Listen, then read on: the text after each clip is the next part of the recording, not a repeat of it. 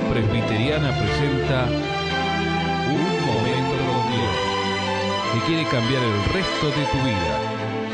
Con ustedes, su conductor, el reverendo Roberto Rodríguez Aliaga.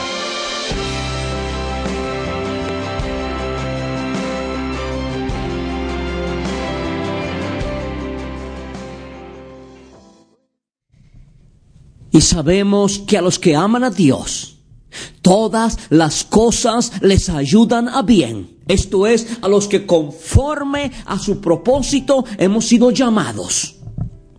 Romanos 8, 28. ¿Hasta cuándo, Señor? ¿Hasta cuándo voy a seguir sufriendo? ¿Hasta cuándo voy a seguir padeciendo? Necesidades en mi vida, Señor, ya sean materiales, espirituales o emocionales o físicas. ¿No es esa su pregunta, mi amigo?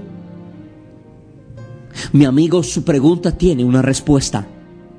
Y solo quiero decirle una cosa en este momento.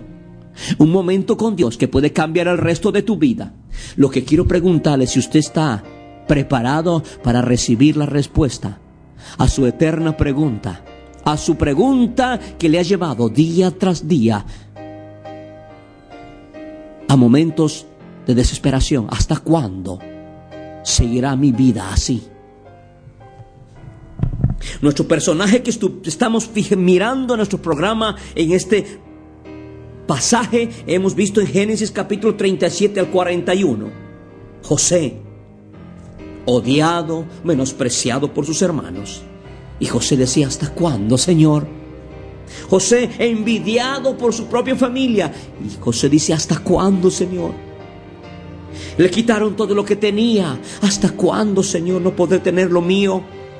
¿Hasta cuándo viviré siempre prestando y mendigando? Amenazaron su paz, lo encerraron en un pozo sin salida. ¿Hasta cuándo, Señor?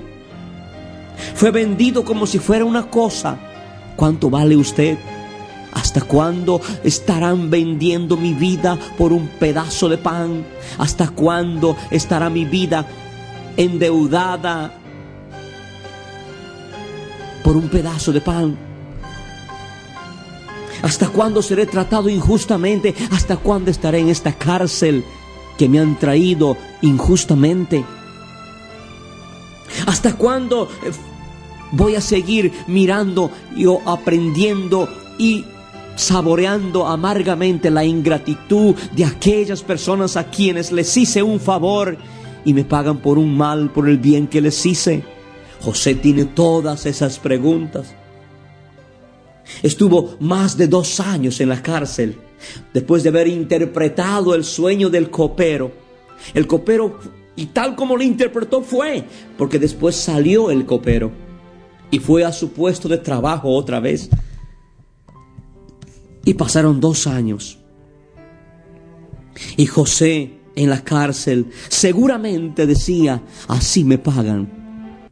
Pero José seguía firme porque José había estado a punto de comprender, se había entendido ahora que todas las cosas nos ayudan a bien a los que amamos a Dios. Pero si le amamos a Dios, si nuestra vida está en las manos de Dios, las cosas nos van a ayudar para bien. Pero si tu vida, mi amigo, no la pertenece, no perteneces a Cristo, tu vida nunca será de mal para bien, sino irás de mal en mal, de peor en peor de desgracia en desgracia. Por eso este programa, por eso la iglesia tiene este plan glorioso de anunciarte que tu lamento puede cambiarse en baile siempre y cuando tu vida la pertenezca a Cristo Jesús. El que tiene al Hijo, mi amigo, tiene la vida. El que no tiene al Hijo no tiene la vida, sino que la ira, la ira de Dios está sobre él. José está en la cárcel. Más de dos años han pasado. Y Dios, que está, está y siempre está detrás de los que le amamos, Él está trabajando en la cárcel con José.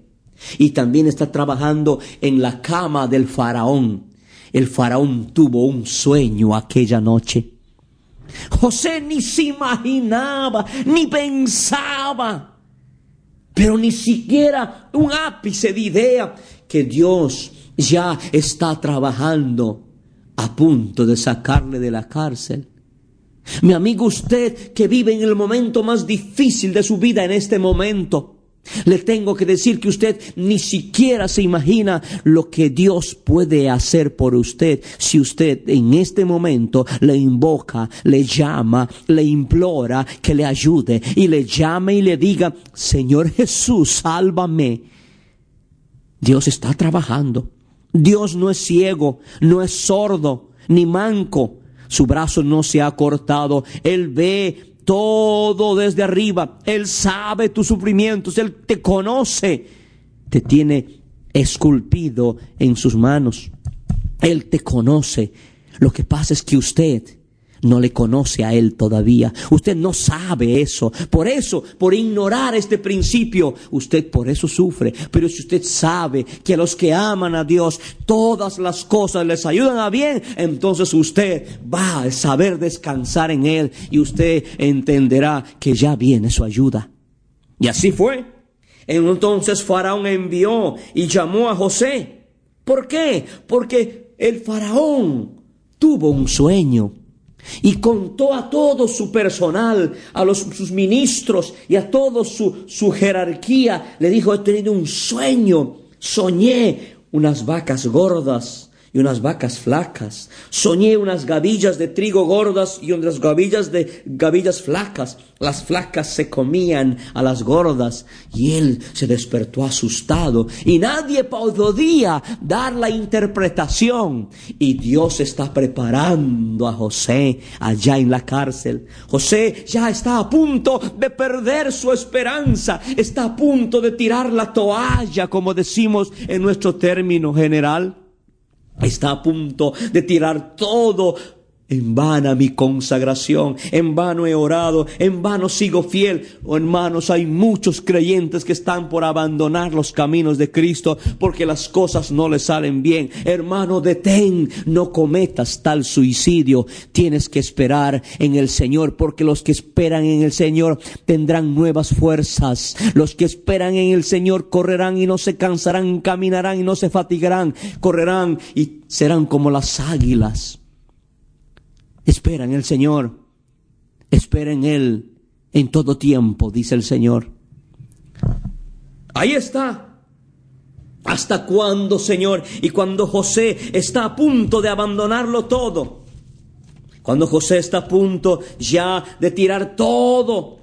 José en la cárcel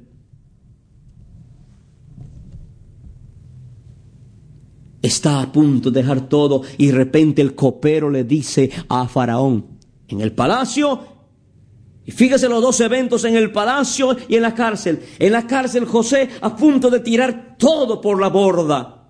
En el palacio el copero dice, mi rey, yo recuerdo cuando hace más de dos años estaba en la cárcel. ¿Se acuerda usted que me envió a mí a la cárcel injustamente? Ahí hubo un hombre llamado José me interpretó el sueño mío y del panadero, y de los dos se nos cumplió el sueño. Ese hombre le va a dar la interpretación. Entonces el faraón dijo, vaya inmediatamente a traerle a ese hombre. José está a punto de abandonar. Y como dice Eclesiastes 4:14, porque de la cárcel salió para reinar, aunque en su reino nació pobre. Esto es lo que dice la Biblia. Mi amigo, muchos de nosotros hemos salido de las cárceles para reinar. Somos, son las personas que sufrimos, que hemos sufrido, ya sea el odio, la envidia, la amenaza, la imaginación. Son esas las personas que somos como si fuésemos candidatos para ser grandes en esta vida en el nombre de Jesús. Yo ahora le agradezco a Dios por todo lo que sufrí en mi hogar, como niño, como joven, porque sé que esas cosas me trajeron a los pies de Cristo. El dolor, la angustia hizo que yo venga y busque a, un Salvador que es Jesucristo mi Señor. Es el dolor, la necesidad, es la aflicción, las heridas de mi alma que me han traído a Cristo. Por eso si esta mañana o esta noche usted se siente que su alma está herida, usted está a punto de conocer a Cristo como la única esperanza de gloria. De la cárcel salió para reinar y aunque en su reino nació pobre. José, ¿hasta cuándo, Señor? Y Dios le contesta José y te contesta a ti este momento, hasta que comprendas, hasta que entiendas mi proyecto y mi plan hasta que entiendas que soy yo el Señor de tu vida, dice Jesús, hasta que te rindas, hasta que te conviertas de tus malos caminos y me entregues tu corazón, por lo cual yo vine a morir en la cruz y derramar mi sangre preciosa. Hasta ese momento, hasta que aprendas y entiendas y me conozcas que yo, dice Cristo, soy tu única esperanza. Hasta allí te va a llevar el Señor porque con amor eterno te he amado y por tanto te prolongué mi misericordia hasta ese momento. José está a punto de dejarlo todo, pero ahora Dios que es creador de todo lo hermoso, ahora Dios va a enseñar a José. en el Salmo 106, verso Salmo 105, me encanta este pasaje. Puedo mirarle a José en la cárcel a punto de abandonar todo. Con todas estas pruebas, con todo este dolor, cualquiera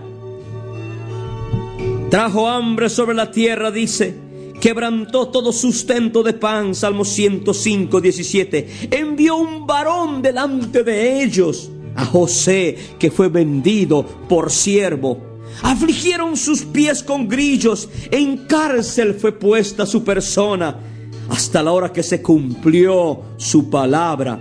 El dicho de Jehová lo probó, envió el rey y lo soltó, el Señor de los pueblos, y le dejó ir libre. Lo puso por señor de su casa y por gobernador de todas sus posiciones, para que reprimiera a sus grandes como él quisiese y a sus ancianos enseñara sabiduría. Este es el Dios de la Biblia, que es poderoso para levantarnos del polvo, del muladar al que es pobre y caído, siempre y cuando que tu vida esté en sus manos. Mi amigo, vení a Cristo, entrégale tu vida, entrégale tus hijos, entrégale tu dolor a Él y Él cambiará tu lamento en baile hasta que comprendas que Él tiene un plan maravilloso para ti desde ahora y para siempre. Aleluya.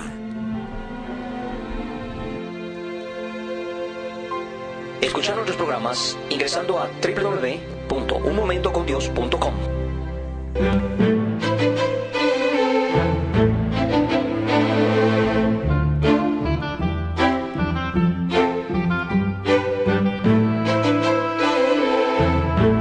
Esto ha sido Un Momento con Dios, presentado por la Iglesia Presbiteriana. Y te invitamos a sintonizarnos mañana en este mismo horario.